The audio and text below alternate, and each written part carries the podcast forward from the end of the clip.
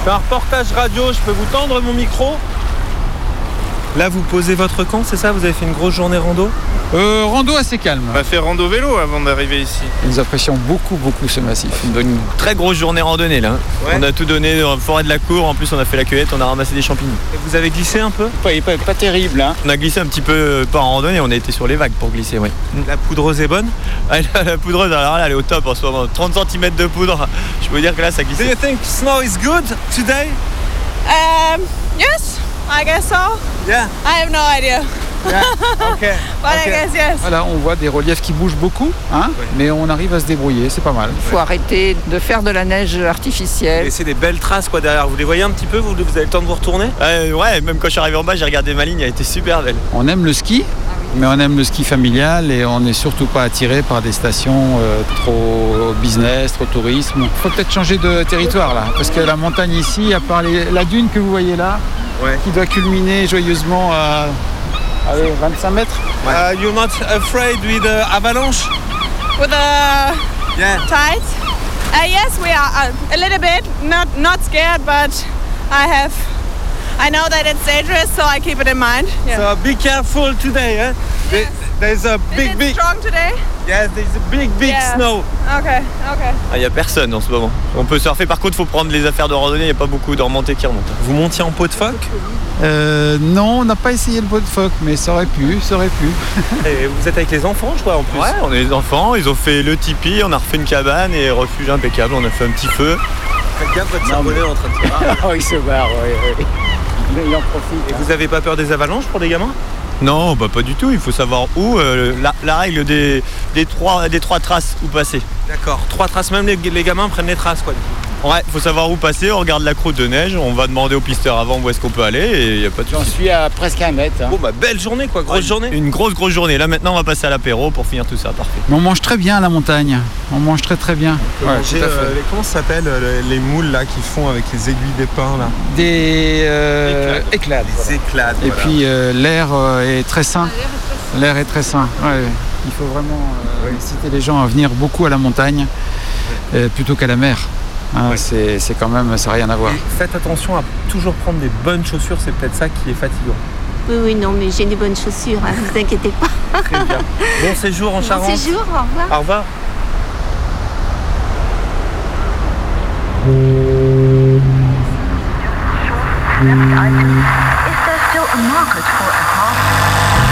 Commençons par le commencement, c'est-à-dire euh, le début.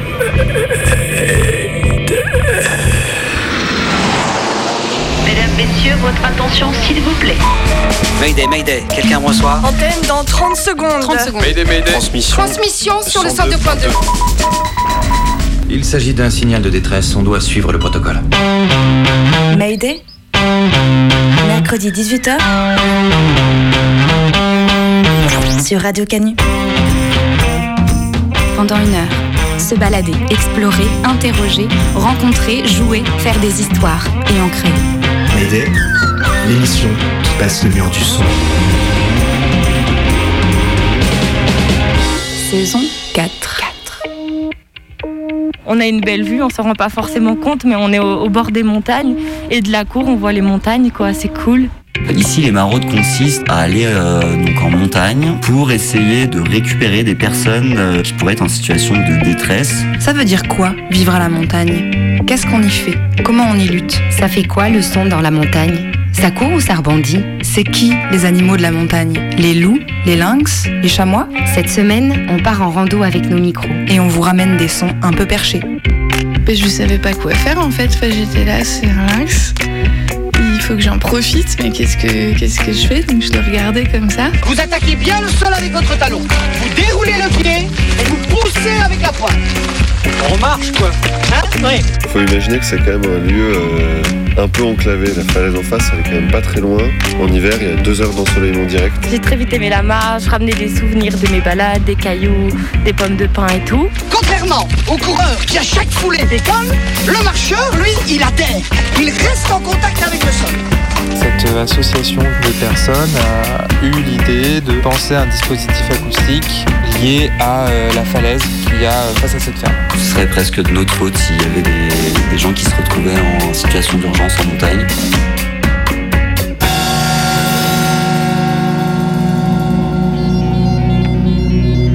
On peut dire que la marche à pied n'est qu'une succession de chutes rattrapées et de déséquilibres compensés. Alors, on tient plus debout? Oh, ça va. hein. S'il a fermé un peu aussi, ça serait pas arrivé. Hein. Ça va, c'est pas grave. Ouais, mais bon, c'est comme quand on t'explique comment faut faire pour respirer. euh, Après, tu, tu sais plus où t'en es. Moi, je suis un instinctif. hein, J'aime pas qu'on m'embrouille. Bon, bah, je vous conseille de pas trop parler pour économiser votre souffle.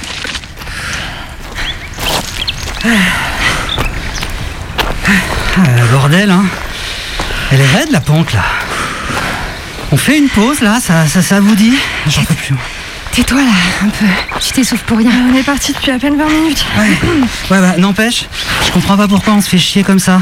Euh, pour se vider la tête. Ouais. Voir des paysages vierges. Euh, pour maigrir. Ouais, enfin, tiens d'ailleurs, tu peux pas me filer deux trois graines là, j'ai j'ai un peu la dalle. Attends, attends un peu là, on s'arrête en haut. J'aime pas faire une pause en pleine ascension. N'empêche, on aurait quand même pu regarder la météo avant de partir. hein. Parce que là, euh, les paysages vierges, faut vraiment avoir de l'imagination pour les voir. Attends, sérieux là, tu, tu veux pas te taire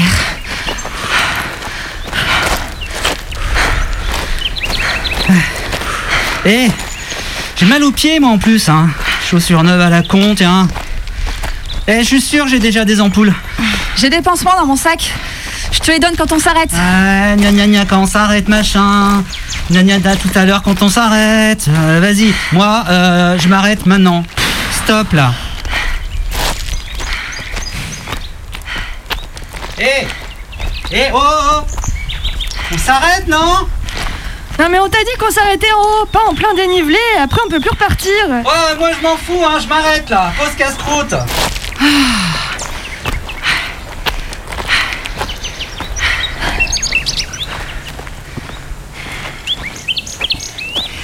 Ça, ça fait un moment que je vois. Un moment, je vois plus les, les traces du GR là. Vous, vous les avez vues, vous? Ouais, euh, j'ai vu une trace jaune sur la pierre il y a à peine 5 minutes, t'inquiète. Euh, ouais, mais le GR, c'est blanc et rouge les traces, hein. c'est pas jaune. Alors des rouges et blancs, j'en ai pas vu depuis un moment par contre. Ouais, non plus. Ça vous dit pas que je sorte la carte quand même, les filles? Euh, ouais, ouais, c'est une bonne Ouais, idée. ouais, bonne idée. Euh, attends, non mais tu, tu sais lire ça toi? Euh. Attends, je, je, je réfléchis. Tu, tu réfléchis à quoi Donc. Donc là, en rouge, là, c'est c'est GR. Ouais, ouais, exact. Voilà. Ouais, ouais. Et là, c'est le village dont on est parti tout à l'heure. Ouais. Tac. Et là, c'est le pas de l'aigle où on compte manger nos casse-croûtes. Ah Ah, bah ouais, là, c'est le, c'est le refuge pour ce soir. Mais ce que je sais pas trop, là, c'est où est-ce où est-ce qu'on est là maintenant? Euh, y a pas le sentier jaune sur la carte hygiène? Je le vois pas en tout cas. C'est pas ce petit chemin noir là Ah ouais, ouais, c'est possible. Ouais, bah merde, on a dû se gourer à l'embranchement juste en bas. Ok, bon, bah faut qu'on faut qu'on descende Ouais, un ouais. peu alors.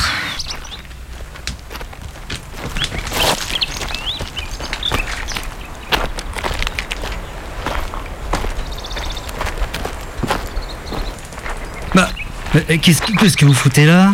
En fait, on s'est loupé à l'embranchement. Bah, Comment ça, loupé? Bah en fait, fallait prendre à gauche et nous, on a continué tout droit. Bah quoi Ah, non, non, non, rien, laisse tomber. Bon, moi je m'arrête pas. On continue par la gauche.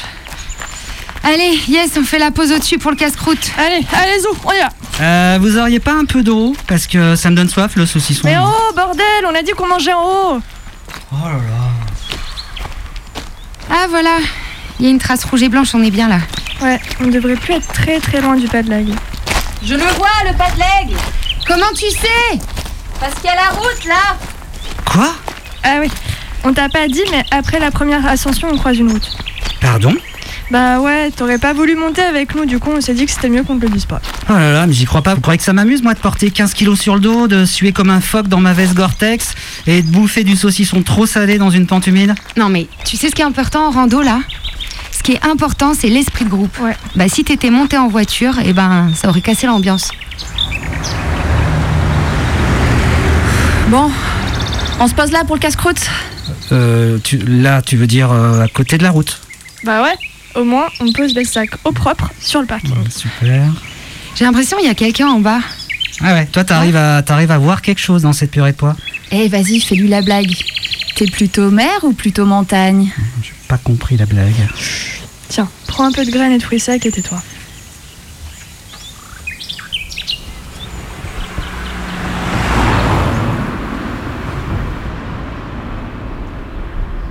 À la question est-ce que t'es plutôt mer ou montagne? Je répondrai que je suis plutôt montagne parce que je m'y sens plus à l'aise.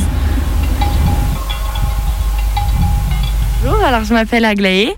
Euh, je viens d'Embrun, une petite ville euh, dans les Hautes-Alpes de 5000, 6000 habitants entourée de montagnes.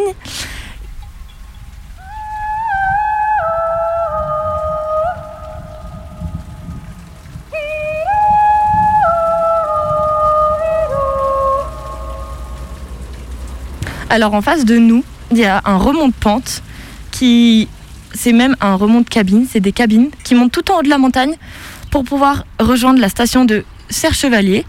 C'est une euh, montagne en face de Briançon. Et il y a plein de petites maisons perchées sur cette montagne.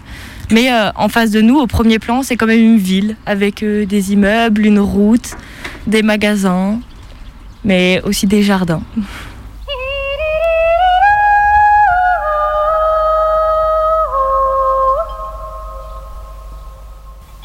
J'ai 18 ans. J'ai passé mon bac euh, l'année dernière. Je suis née à Saint-Étienne, qui est euh, dans le 42, et je suis venue vers mes un an et demi parce que euh, mon père vient d'ici et du coup il, est, il, a fait un retour aux sources. mon père est fan de ski, surtout de ski de rando.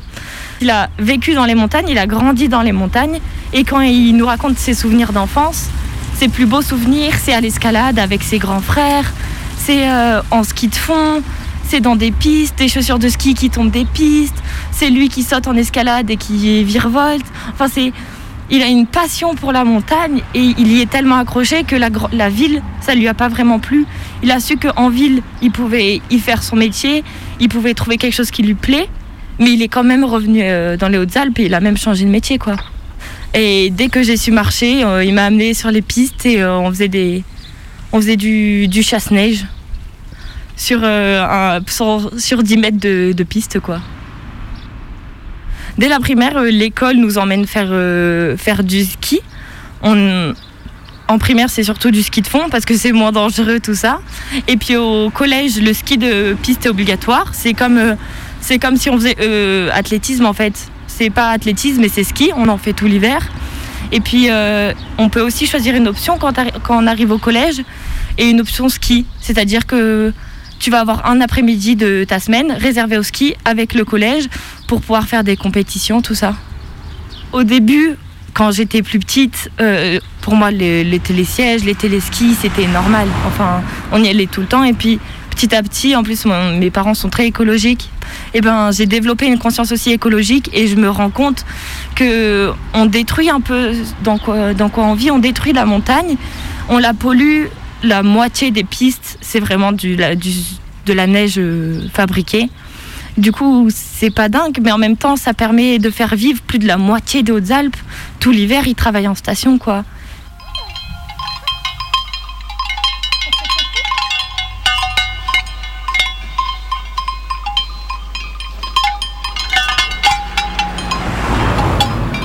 Pour moi, c'est un endroit très reculé du monde où il n'y a pas grand-chose. C'est compliqué à dire. On n'a rien autour de nous. On n'a pas de grands magasins. On n'a pas d'université. On n'a pas des musées. On n'a pas des activités banales. Enfin, je sais pas si on peut dire ça comme ça.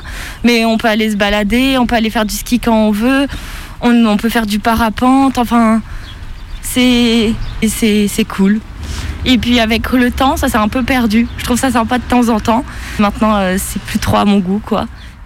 Avec euh, nos amis, nos copains, tout ça, une de nos principales discussions, c'est euh, la chance qu'on a d'avoir grandi ici. On a le droit de sortir sans que nos parents s'inquiètent. Et puis en ville, on te laisse pas comme ça sortir. euh, il y a plus un climat de c'est dangereux.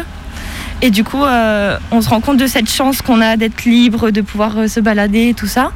Mais en grandissant, on se rend compte aussi de la malchance d'habiter ici. Parce que, euh, par exemple, j'ai une copine qui a, voulu, qui a voulu être en école d'art. Et elle n'a pas été prise parce que euh, elle n'avait pas assez de culture, parce qu'elle n'était pas allée voir assez de musées, parce qu'elle n'avait pas vu assez de concerts, de pièces de théâtre.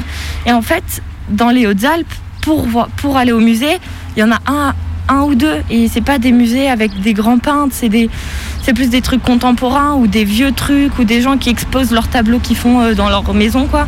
Et du coup, on n'a pas cette chance d'avoir une culture. euh, les pièces de théâtre, il y a deux théâtres, quoi, dans les Hautes-Alpes qui sont, si on habite à Embrun, ils sont à une heure de route, quoi. Et puis les concerts, euh, il y en a jamais, quoi, quasiment.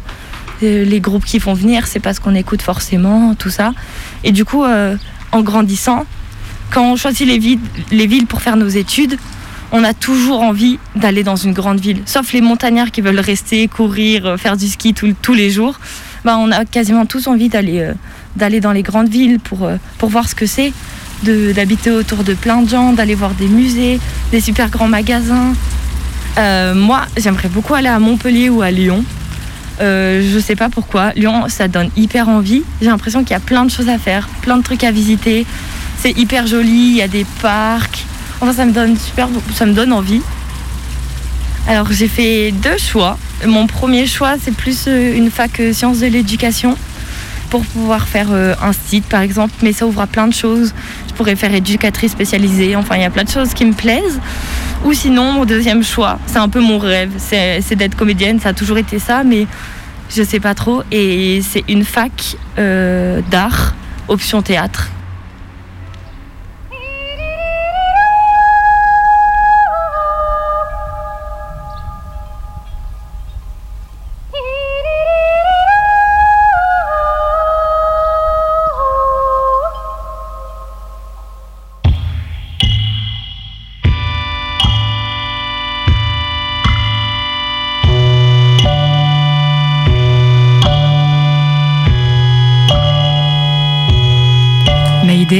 Sommets. De 18h à 19h sur Radio Camille, bien sûr.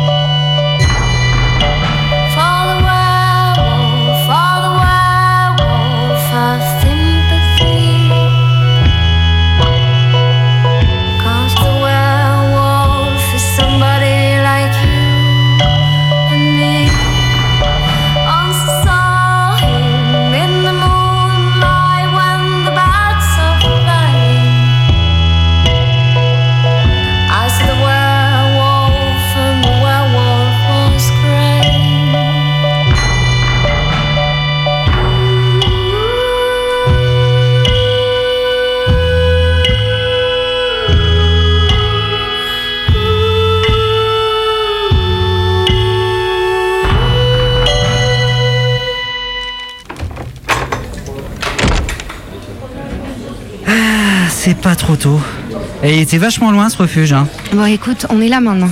Ils ont un bar en plus, on va se boire un verre. On va poser nos sacs d'abord, non? Ouais, euh, attendez, il y a un mec qui parle là, ça a l'air intéressant et je, je crois que je veux bien écouter. Euh, vous pouvez monter mes affaires? Ouais, ouais. On se retrouve dans la salle commune de toute façon.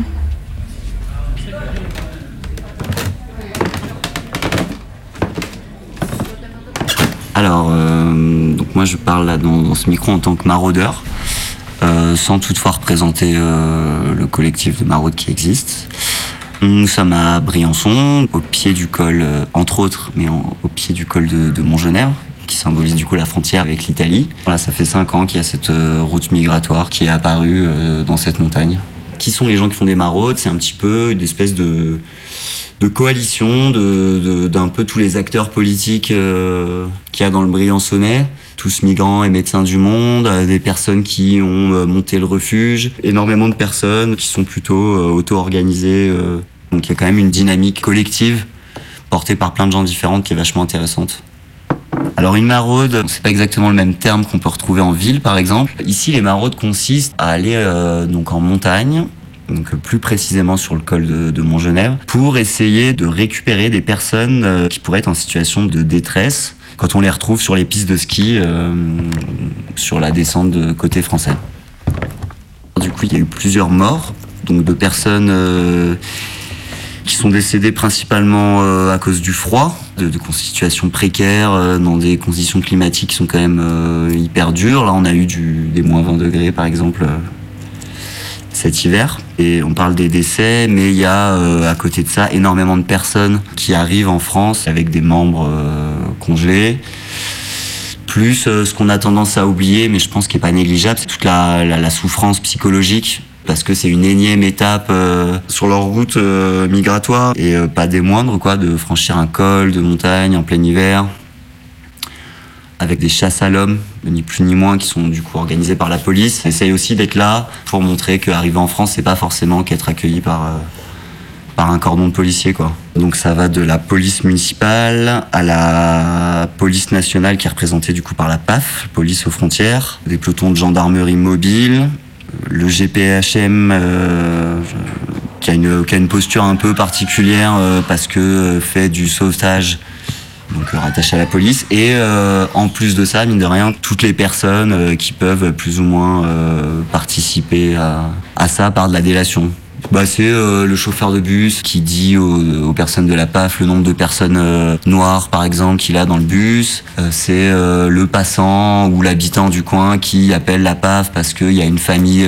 d'Afghans dans la cave qui se réfugient euh, parce qu'ils sont glacés. Voilà.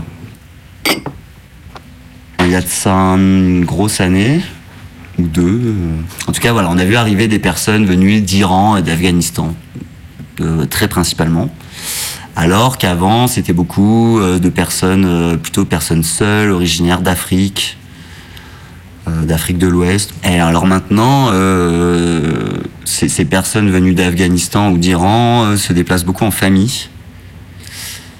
Pas exactement les mêmes motifs de départ. Peut-être que ça s'explique comme ça aussi, mais euh, en tout cas, il y a, y a, voilà des personnes qui arrivent en famille euh, avec les, les enfants jusqu'aux grands-parents. Donc avec vraiment toutes les tranches d'âge représentées, qui ont beaucoup plus de mal à se déplacer en montagne et qui euh, du coup sont quand même très fortement euh, attrapés et emprisonnés et refoulés en Italie. Et après, euh, la réponse de l'État, elle serait plutôt sur un quand même une militarisation. Voilà, on va crescendo sur euh, de plus en plus de personnel mobilisé. Euh, de plus en plus de moyens techniques, allant du drone à des espèces de radars euh, je, je saurais pas très bien en parler. Ça a l'air assez complexe comme matériel. Donc de plus en plus de véhicules et de moyens, quoi. Du coup, il y a, y a- c'est un peu ces deux options. C'est donc soit des gens à mobilité réduite, donc euh, pour plein de raisons euh, différentes, qui prennent euh, bon, bah, des sentiers plutôt en vallée, donc qui se font énormément arrêter. Donc on, récupère des fois à Briançon des gens qui sont vraiment lessivés par, par exemple, un mois de tentative de passage par la route, hein, bien souvent, ou par des chemins vraiment visibles de tout le monde. Donc voilà, là, il y a des conséquences quand même, euh, je pense, psychologiques assez fortes. Et après, l'autre cas de figure, du coup, ça va être plutôt des personnes euh, en bonne santé physique, euh, seules ou à deux, ou des fois qui se font un compagnon momentané de voyage. Et qui, du coup, seraient plus susceptibles de prendre des chemins complètement en dehors des sentiers battus, plutôt par les hautes montagnes. Alors là, des risques, il y en a plein. Il y a le risque de se perdre, il y a le risque de- d'être pris dans une avalanche. J'entends de plus en plus des- de personnes qui arrivent à Briançon après avoir passé euh, 30 heures en montagne dans des endroits qu'ils connaissent pas. Donc voilà, là il y a des risques euh, plus évidents, on va dire. Et les personnes qui sont mortes euh, auparavant, certaines d'entre elles sont passées par enfin ont subi du coup des, des baisses de température euh, hyper prolongées qui, voilà qui les emmènent à, à mourir quoi. On assiste en permanence à des situations de chasse à l'homme qui sont en plus de ça illégales, c'est-à-dire qu'on ne demande même pas aux personnes est-ce qu'elles ont déjà euh, fait une demande d'asile si oui, dans quel pays, etc. C'est-à-dire qu'il n'y a même pas le respect des, des premières lois euh, sur les demandes d'asile, etc. C'est-à-dire que les personnes sont arrêtées, toutes si possible, par euh, voilà, les forces de l'ordre. On a même vu, là, ces derniers jours, un, hélicoptère de secours en montagne interpeller une famille sur des pistes de ski. N'importe quelle personne blanche euh, française qui serait euh, secourue dans une montagne serait emmenée euh, à l'hôpital en urgence. Et non, ils n'ont rien trouvé de mieux à faire que d'emmener ces personnes à la PAF, euh, PAF de Montgenèvre où il n'y a aucun euh, ni médecin, ni infirmier, ni qui que ce soit comme personne euh, soignante. C'est pas du tout de la mise à l'abri. Elles sont entassées dans une, espèce de garde à vue pourrie, euh, un mix entre une garde à vue et un- une espèce de préfabriqué. euh. Ça arrive régulièrement. On assiste à des arrestations de personnes parmi lesquelles il y a des fois des bébés de une semaine, deux semaines, un mois. C'est c'est juste scandaleux, quoi. Depuis euh, aussi longtemps que je me souvienne, j'ai toujours vu un peu une répression du quotidien, des amendes euh, pour des, des, des, des- clignotants et des, euh, et des défauts de petites vignettes d'assurance et je ne sais quoi. Donc c'est beaucoup de beaucoup d'amendes, voilà, qui tombent de manière complètement aléatoire, régulièrement. Donc là, on en est au euh, 3 plus 4 plus 2 plus 2 plus bon bref, la liste euh, continue. Donc euh, de, de personnes qui se font euh, attrapées dans le cadre de maraudes et qui sont emmenées dans les tribunaux pour de l'aide à l'entrée. Donc ça, c'est quand même euh, quelque chose aussi qui existe depuis le début des maraudes, qui voilà régulièrement tombe de manière complètement aléatoire sur des personnes du collectif. Donc là, c'est un cran un petit peu au-dessus dans la répression. C'est presque, il y a presque ce truc-là qu'ils essayent de nous tenir responsables de situations de précarité dans laquelle les gens se retrouvent en montagne, en disant euh, nous menons des opérations de mise à l'abri via la police. Toutes les personnes qui sont en maraude et qui aident les personnes euh, côté français euh, à s'en sortir physiquement, on est considéré comme des personnes qui encouragent le passage des gens. Donc euh, ce serait presque de notre faute s'il y avait des, des gens qui se retrouvaient en situation d'urgence en montagne. Ah ouais, quand même. J'ai mis tes affaires sur le lit du dessus. Alors, c'était comment ce que t'écoutais? Euh, ouais, non, c'était pas réjouissant. En fait, il parlait des gens qui meurent en montagne. Ah, bah ça, c'est sûr qu'une rando, euh, ça se prépare. hein. On les connaît, les touristes qui se lancent dans des trucs trop durs pour eux, et puis finalement qui finissent par mobiliser les secours parce qu'ils sont perdus. Euh, ouais, non, mais c'est pas vraiment ça là. Euh, justement, il parlait de ceux qui ont pas trop le choix et euh, qui en plus savent que les secouristes, les secouristes sont pas trop de leur côté. Je- Ça fait un peu bizarre de se dire que nous, là, on, on fait ça pour le plaisir, alors que eux, c'est leur avenir qui est en jeu, quoi. Ouais, ouais, ouais. J'ai même entendu qu'il y a des gens qui sont poursuivis en justice pour avoir été solidaires avec eux. Ouais, non, mais eux, ça va. hein.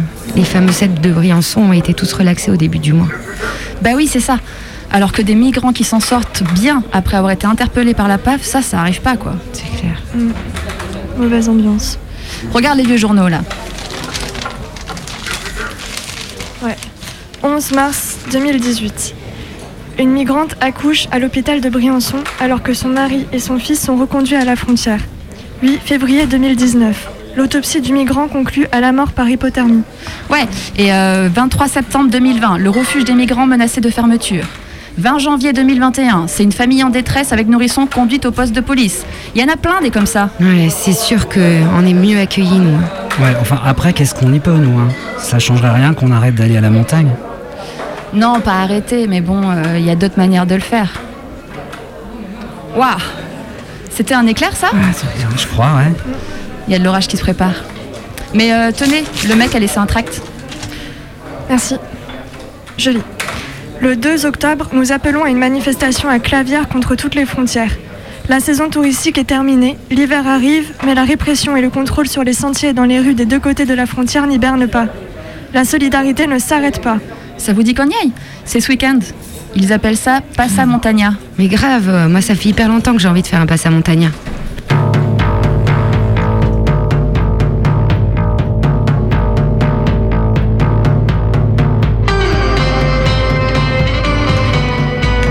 Mayday contre toutes les frontières.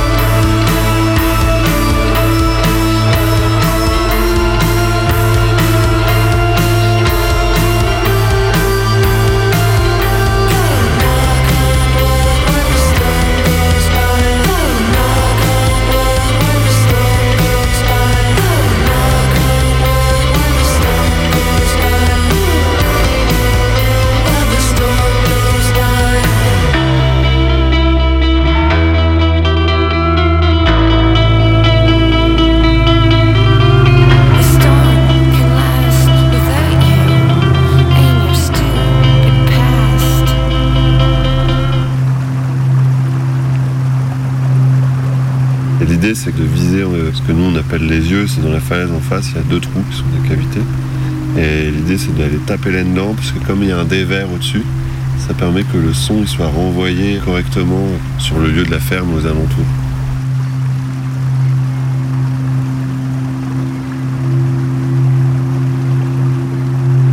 Bah, moi je m'appelle euh, Simon et je fais partie de la Sodome. Moi je m'appelle Adrien, je fais aussi partie de l'association Dôme. C'est une asso qu'on montait des copains 2012 je crois. Association qui avait pour but de porter le projet du festival Echo, un festival de musique improvisée. C'est un festival qui se déroule dans, dans les Hautes-Alpes, dans le parc euh, des Baronnies, dans un endroit qui s'appelle la ferme du Faille. Alors pour situer euh, la ferme du Faille, euh, c'est en dessous de la joue du loup, euh, sud des écrins. Du coup, il faut imaginer que là, euh, il y, a une montagne qui s'appelle la montagne d'Aujour, qui est à 1800 mètres. En dessous, il y a le lac de Pessier. Et euh, en dessous de la montagne d'Aujour, avant, il y avait des villages. Ensuite, si on continue de descendre en suivant le lit de la rivière, on tombe sur la ferme du Failly qui est à 1000 mètres d'altitude. Et ensuite, il y a un petit chemin qu'on appelle le Gouravour, qu'il faut emprunter gros une demi-heure, trois quarts d'heure de marche pour arriver jusqu'au village euh, du Sexe, qui se situe pas très loin de Vennes dans les Hautes-Alpes. La ferme du Faille, c'est une ancienne bergerie qui date du 19e siècle. Aujourd'hui, elle est gérée par une association, Village des Jeunes. Depuis une trentaine d'années, c'est un lieu d'accueil et d'insertion par le travail pour des personnes qui viennent des communes de la vallée en dessous. Un des membres de l'association Dôme, habitant à Vennes, a entendu parler d'un certain dispositif acoustique.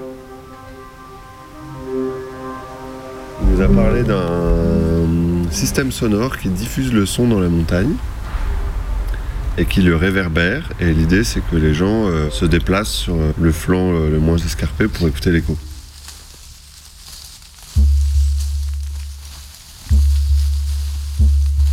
De là germe l'idée d'organiser un festival de musique expérimentale, le festival Echo. En tout, quatre éditions ont eu lieu entre 2013 et 2016.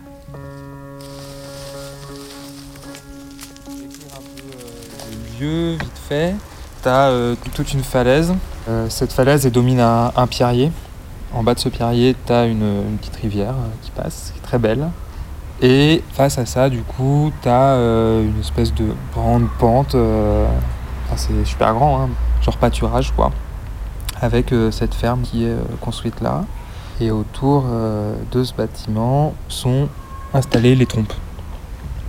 L'idée, c'était de justement avoir, ce- enfin, se servir de ce dispositif acoustique qui, euh, du coup, est un dispositif qui permet de diriger de façon précise le son vers euh, des cavités rocheuses qui est dans la falaise.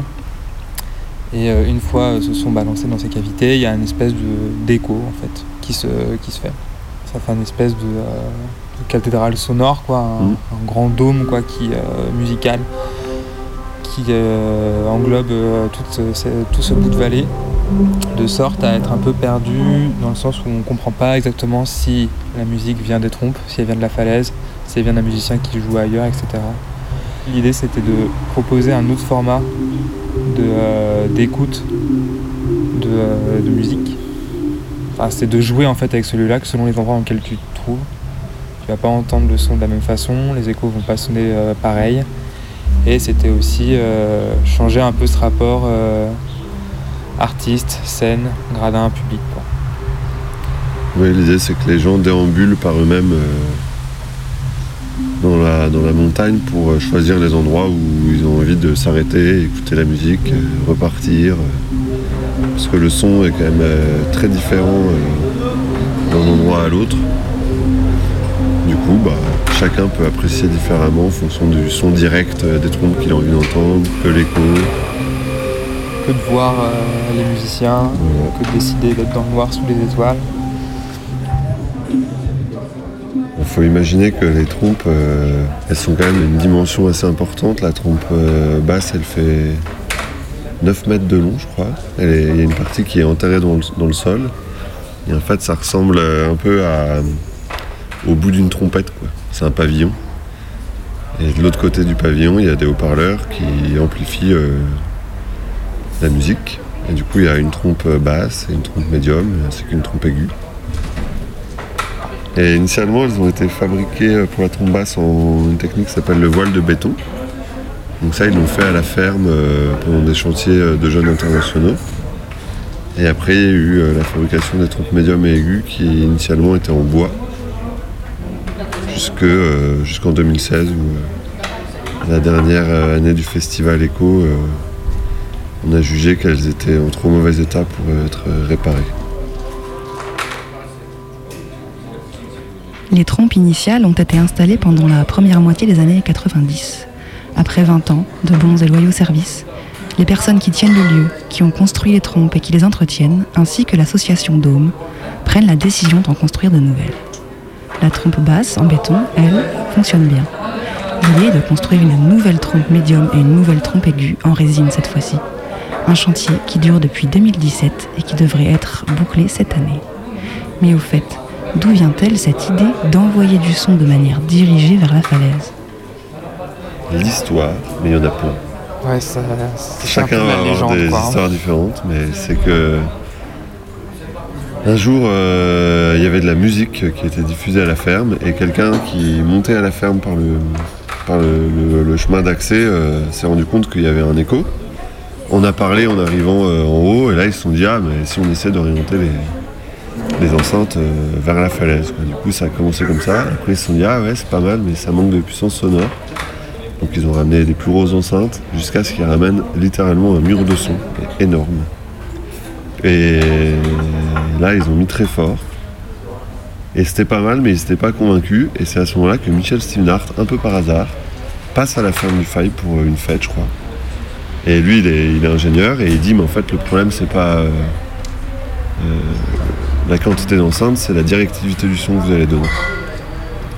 Et du coup, à ce moment-là, lui, il propose de dessiner des trompes pour euh, créer euh, une directivité et un système sonore spécifique au lieu. Et s'adapter justement à cette falaise avec ses cavités particulières et c'est déjà les yeux en fait qui étaient visés à ce moment-là quoi. On les appelle les yeux parce que ça a vraiment euh, deux trous, il y a vraiment des orbites et en plus t'as un sapin en dessous qui Mm. fait vraiment un nez quoi. Mm. Et euh, ça fait vraiment cette impression quoi que euh, deux yeux qui te, euh, te qui te regardent. scrutent quoi et qui en même temps en fait te renvoient, te renvoient tout ce son là.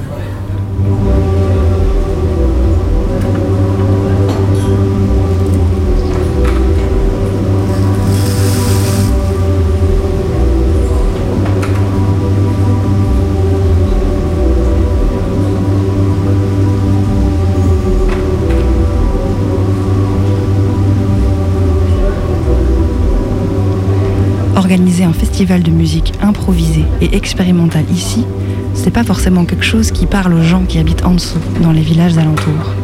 Au cours des dernières éditions du festival, entre 2013 et 2016, assez peu de personnes de la région sont montées jusqu'à la ferme. Et là, par contre, euh, depuis euh, 2017, on est sur les chantiers. On va quand même passer euh, des mois, parfois plus d'un mois, aux failles, à être plus avec les gens qui y habitent, etc. À avoir beaucoup plus de relations aussi avec les gens du village en dessous. En fait, toutes ces choses-là, elles ont beaucoup changé euh, ces quatre dernières années. Dans le bon sens. Dans le bon sens. Il y a une attente à ce que les trompes elles soient plus facilement utilisables, euh, enfin que ce soit plus facile à prendre en main, etc. Et qu'il puisse y avoir euh, plus d'activités proposées autour des trompes.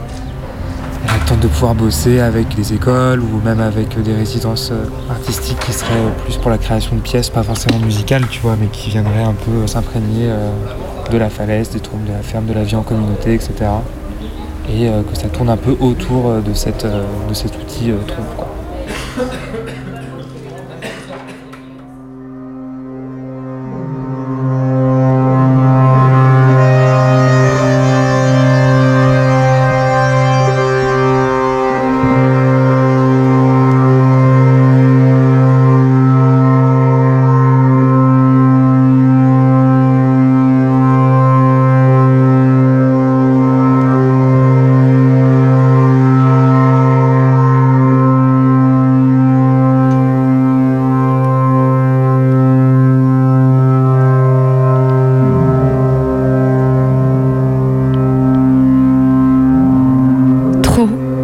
Je m'étais dit.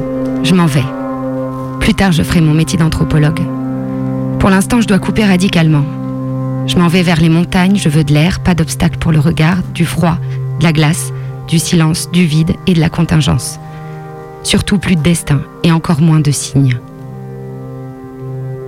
Et pourtant, c'est au cœur des glaciers et au milieu des volcans, loin des hommes, des arbres, des saumons et des rivières que je l'ai trouvé, ou que lui m'a trouvé. Je marche sur ce plateau d'altitude aride sur lequel je n'ai a priori rien à faire. Je sors du glacier, je descends du volcan. Derrière moi, la fumée crée un halo de nuages. Je m'imagine seule, mais pourtant je ne le suis pas.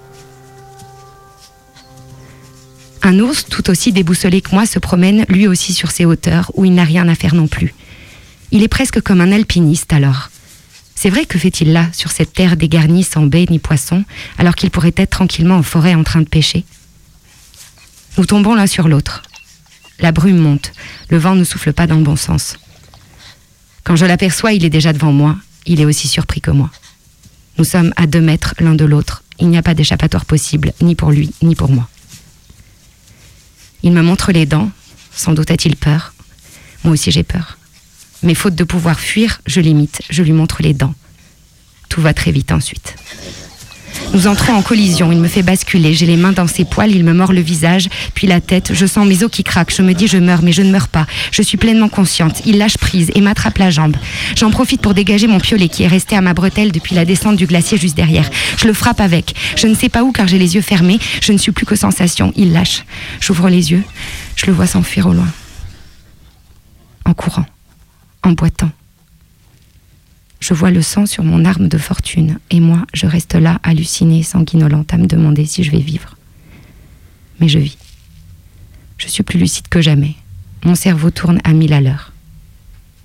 Je me dis, si je m'en sors, ce sera une autre vie. En ce jour du 25 août 2015, l'événement n'est pas un ours attaque une anthropologue française quelque part dans les montagnes du Cap Chaka. L'événement est un ours et une femme se rencontrent et les frontières entre les mondes implosent. Non seulement les limites physiques entre un humain et une bête, qui en se confrontant ouvrent des failles sur leur corps et dans leur tête.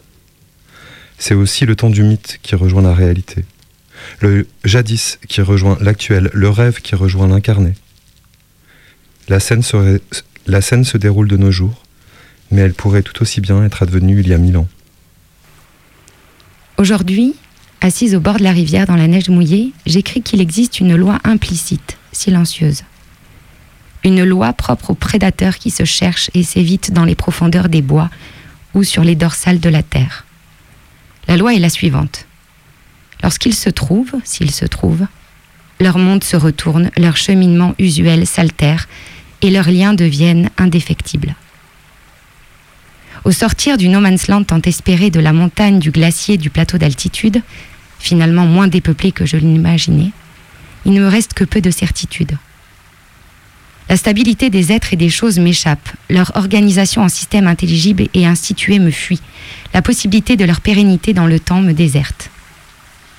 Mes données, celles que j'avais soigneusement collectées, celles que j'avais commencé à mettre bout à bout pour créer un monde, celui que je voulais partager avec mes contemporains, gisent à présent à mes pieds comme autant de liens brisés qu'il faudra bien, plus tard, réagencer autrement. Pourquoi? Parce qu'il faut pouvoir vivre plus loin. Je pense à toutes ces histoires et à tous ces mythes que moi, comme tant d'autres anthropologues, avons soigneusement retranscrits dans nos monographies sur les peuples que nous avons étudiés. À tous ces voyages d'un monde à l'autre qui attisent notre intérêt scientifique. À tous ces hommes un peu spéciaux, ces chamans que nous traquons comme les chasseurs pistent les animaux qui les fascinent. Je pense à tous ces êtres qui se sont enfoncés dans les zones sombres et inconnues de l'altérité et qui en sont revenus métamorphosés.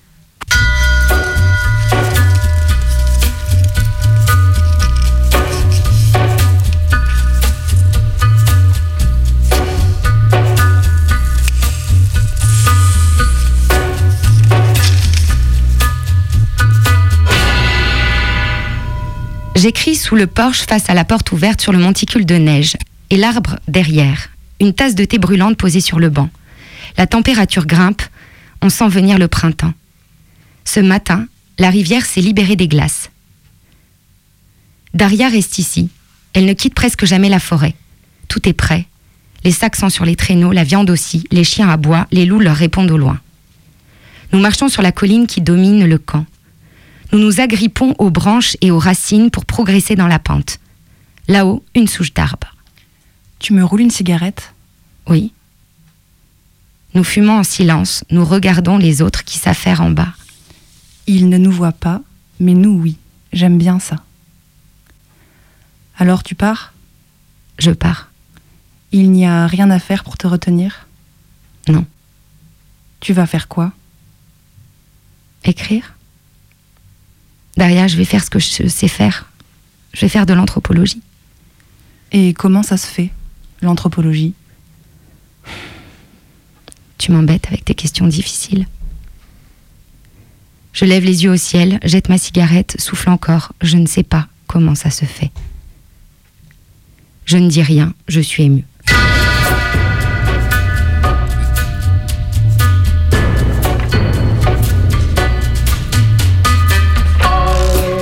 Aujourd'hui, c'est l'été. Devant moi, la pile constituée par mes carnets de terrain au Kamchatka ces cinq dernières années. Vert, bleu, beige, bleu, marron, noir, tout en bas. Je tourne la tête pour regarder par la fenêtre. La neige est illuminée par une douce lumière de fin de journée. Je me décide, je soulève la pile, j'ouvre le cahier noir par la fin. Je tourne les dernières pages. 30 août 2014. Comment se cacher de ce qui doit s'unir à vous? Déviation de la modernité, René Char. Fauve figé, stupéfait, pétrifié, fauve aux trajectoires incalculables, fauve qui assaillent le vide parce que leur avenir se confond avec le crépuscule et parce que c'est peut-être tout ce qu'il y a, fauve qui offrent leur soumission, qui cessent de vouloir, fauve qui brandissent les armes. Je ferme le cahier, pensive, je le range précautionneusement sur l'étagère. Je retourne m'asseoir à ma table, je dépose mes carnets de terrain à côté de moi, à portée de main. C'est l'heure. Je commence à écrire. D'après Croire aux fauves de Nastasia Martin.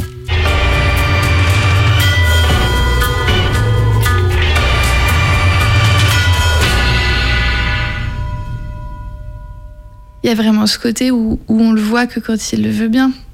Des fois, on peut passer à quelques dizaines de mètres de lui. Il peut tellement bien se cacher que. Enfin, on a beau vouloir le traquer, euh, l'observer et tout, s'il veut pas être vu, on le verra jamais, quoi.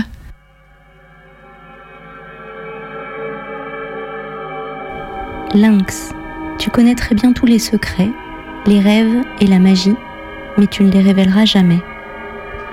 Puis-je apprendre aussi à me taire et comme le sphinx, puissant mais impassible, intégrer la médecine du lynx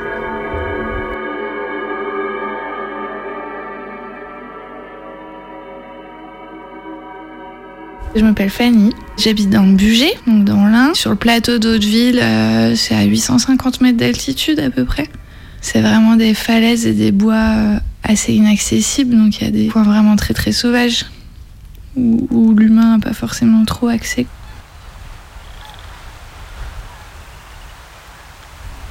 Animal solitaire vivant sur de larges espaces, le lynx est un chasseur nocturne qui n'a pas de gîte fixe. Durant la journée, il profite du soleil sur des rochers en surplomb ou s'abrite du vent et de la pluie sous le couvert des arbres.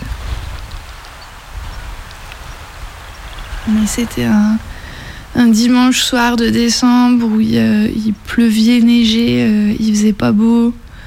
Et moi, je pensais juste à qu'est-ce que j'allais manger en arrivant. Euh, je remontais entre Tenay euh, et, Vosges, donc vraiment la côte qui remonte sur le plateau. Et c'est une route qui est, qui est quand même euh, vraiment sauvage.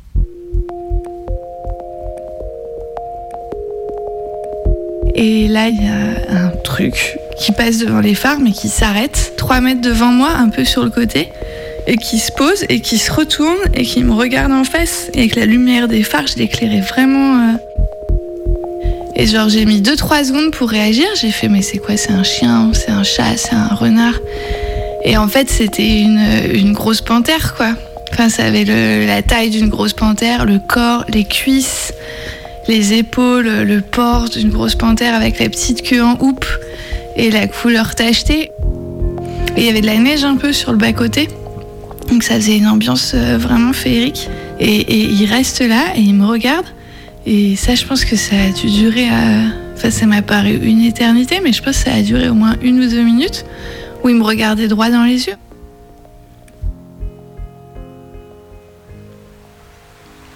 Plusieurs kilomètres séparent parfois les lynx qui vivent éloignés les uns des autres durant toute l'année, à l'exception de brèves périodes d'accouplement.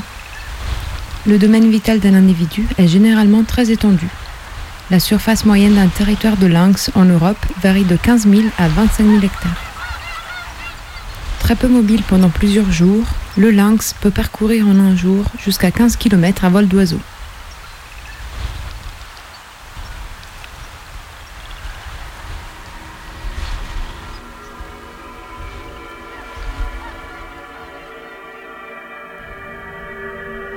Le lynx a conservé les secrets des systèmes magiques disparus, ainsi que ceux du savoir occulte. Ce chat aux yeux perçants se meut à travers le temps et l'espace. Il peut entrer dans le grand silence pour y éclaircir n'importe quel mystère. Le lynx n'est pas le gardien des secrets, mais bien celui qui connaît les secrets.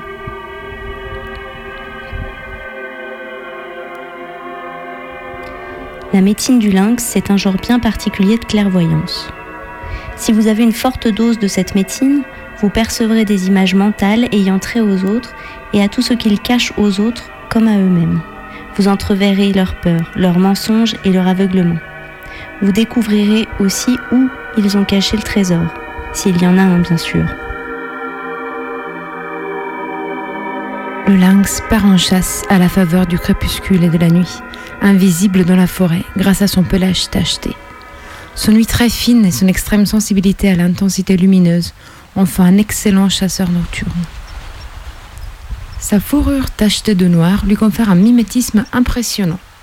Quelle que soit la saison, il est très difficile de l'apercevoir. En été, le pelage du dos devient roux et en hiver, il vire au beige crème. Le pelage du ventre est blanc uni, été comme hiver.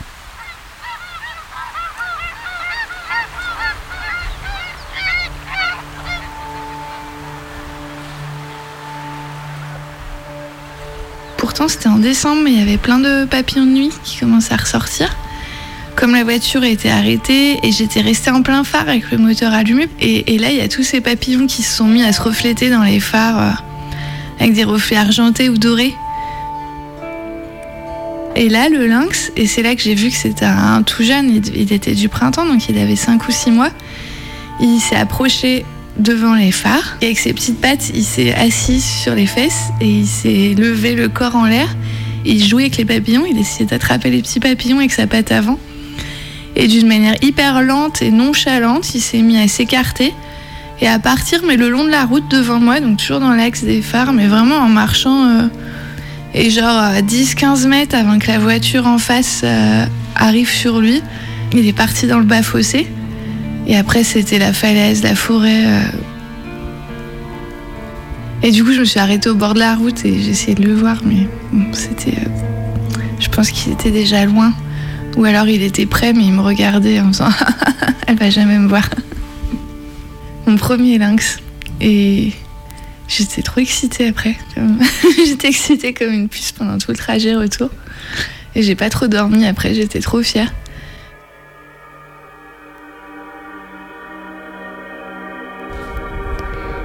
Si vous avez tiré la carte du lynx, vous pouvez être assuré que des secrets sont dans l'air. S'il s'agit de votre médecine personnelle, écoutez votre moi supérieur. Arrêtez-vous et prêtez attention aux révélations que vous recevrez sous la forme d'images mentales ou sous celle d'une voix élevée qui chante à votre oreille interne. Peut-être l'information vous parviendra-t-elle sous la forme d'augure. Vous pouvez être certain, certaine, que la terre-mère vous fera signe d'une façon ou d'une autre. Si le lynx frappe à votre porte, écoutez. Frère lynx ou sœur lynx peut vous renseigner sur votre puissance ainsi que sur bon nombre de choses que vous avez oubliées à votre sujet. Le lynx peut vous conduire vers des trésors cachés et vous relier à des confréries oubliées. Sauf exception, le lynx chasse seul. Comme beaucoup de félins de ce type, il pratique l'affût.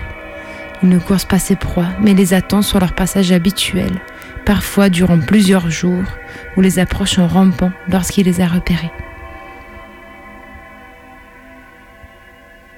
Ouais, c'est un peu un honneur quand même de le voir. Ben c'est une panthère, c'est un chasseur euh, hors pair. euh, il peut tuer une brebis au milieu d'un pré et les autres brebis, il n'y a pas de mouvement de panique parce qu'il va faire ça tellement délicatement que. Enfin, tu dis, c'est un chasseur qui mérite ses proies en fait. Et quand même, à part cas exceptionnel, il fait pas de dégâts inutiles, il, il chasse que ce qu'il a besoin pour manger. Et quand je vois toutes les zones commerciales qui se construisent, euh, toutes les terres un peu là, agricoles qui se font s'aborder, de se dire que la population de lynx, elle arrive toujours à trouver sa place dans notre territoire, et ben ça me met un peu du, du au cœur. En France, le lynx n'a que deux ennemis, le loup et l'homme. Mais l'ennemi de loin le plus dangereux, c'est l'homme.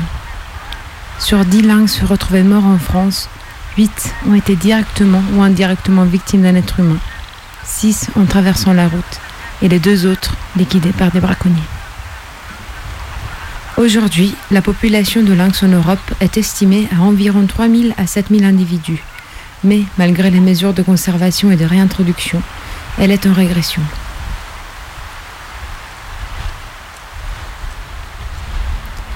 Certains adeptes de la médecine du lynx croient que le sphinx de l'Égypte ancienne n'était pas un lion, mais bien un lynx. Ce lynx ne dit pas grand-chose. Avec un sourire énigmatique, le grand chat veille plutôt sur les sables infinis.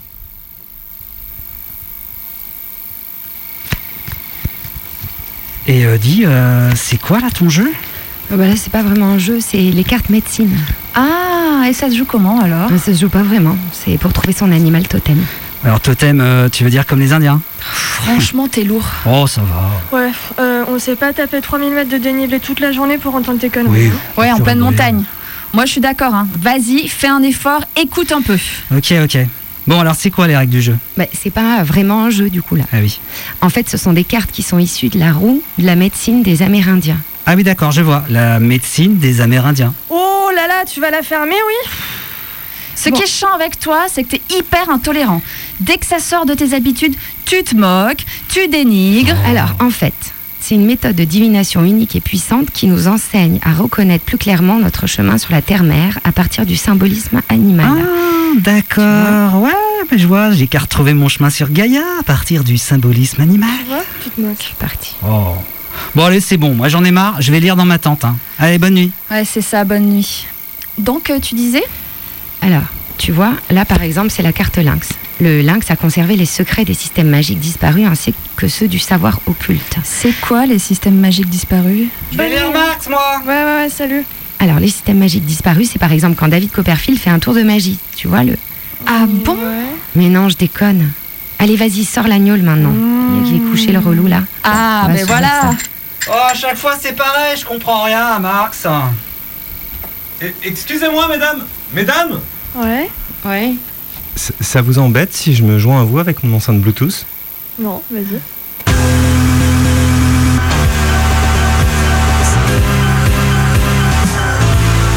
C'est DJ Mehdi.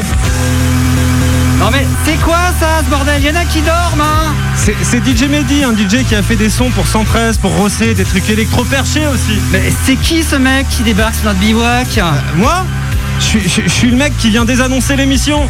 Et moi aussi, j'en ai l'annonce de l'émission, mais bon, vite fait, hein, parce qu'on est grave à la bourre. Alors donc, on a entendu comme musique François Heureux, Peter Kernel, et là, c'est le Canu Info. Ciao